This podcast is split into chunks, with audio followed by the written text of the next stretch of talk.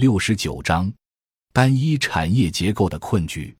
新兴七国中，南非、巴西、印度尼西亚和委内瑞拉都有国民经济过于依赖大宗初级商品出口的问题，这是南方世界殖民地经济模式遗留下来的主要困局。而其中，委内瑞拉的问题最严重，几乎是完全依赖单一石油产业和石油贸易。委内瑞拉拥有全球最大原油储藏，石油与天然气之总产值高达 GDP 的百分之二十五。石油收入占该国总出口收益的百分之九十五，政府今年百分之四十至百分之五十的税收预算来自石油企业出口收入，石油收益为社会发展领域的投资提供了百分之八十以上的资金来源。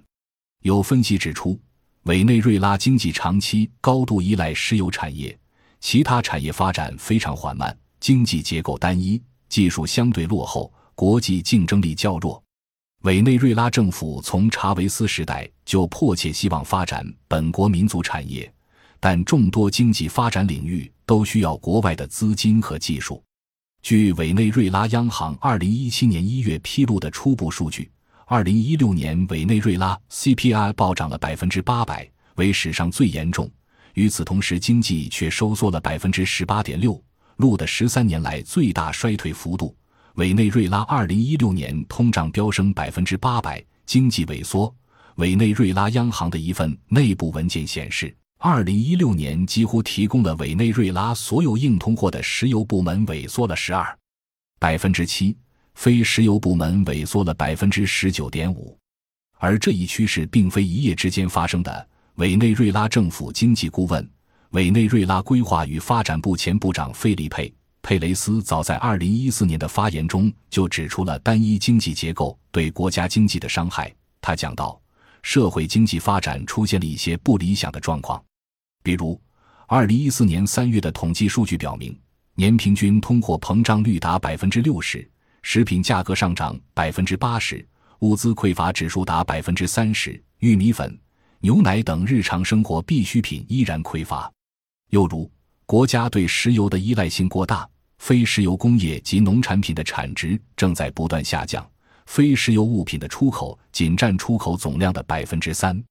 查韦斯的二十一世纪社会主义特别要求经济结构的均衡发展，改变单一的石油出口经济。但不可否认，查韦斯的改革未能解决委内瑞拉经济结构单一化的根本问题，致使国家创汇只能依靠石油出口。查韦斯也未能大力发展本国工业。基础民生商品仍几乎完全依靠进口，导致国内消费品价格长期高于发达国家。国际油价亦有风吹草动，直接影响政府财政收入。只要政府财政补贴下降，低收入人群就会陷入生存危机。殖民化单一经济不仅阻碍国家对经济结构调整的改革努力，而且其连带发生的对制度的粘滞效应也是明显的。只要资源出口收入成为政治家对底层社会承诺的福利来源，就会造成对福利分配的政治依赖。由此，一般加工贸易的轻型产业就会因劳动者收益低于被动福利加被动闲暇而难以发展。贫民窟大量失业人口也难以得到参与所谓的全球经济一体化发展的机会。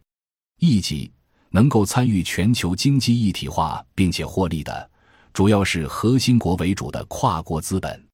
我们在一期比较研究中提出的理论归纳是：拉美和非洲在其贫民窟人口的福利被动的由政府通过占有出口收入从外部赋予。在这种条件下，政府不会自愿地将福利投入低端就业市场，而宁愿使贫民窟人口在依然贫困的情况下安于闲暇。这对大多数拉美和非洲国家奉为圭臬的发展主义是个挑战。无论建立何种现代化政治制度，或无论信奉何种西方意识形态，有一个结果是共同的：在有大量过剩劳动力资源且收入低下的条件下，不可能发展劳动力密集型产业。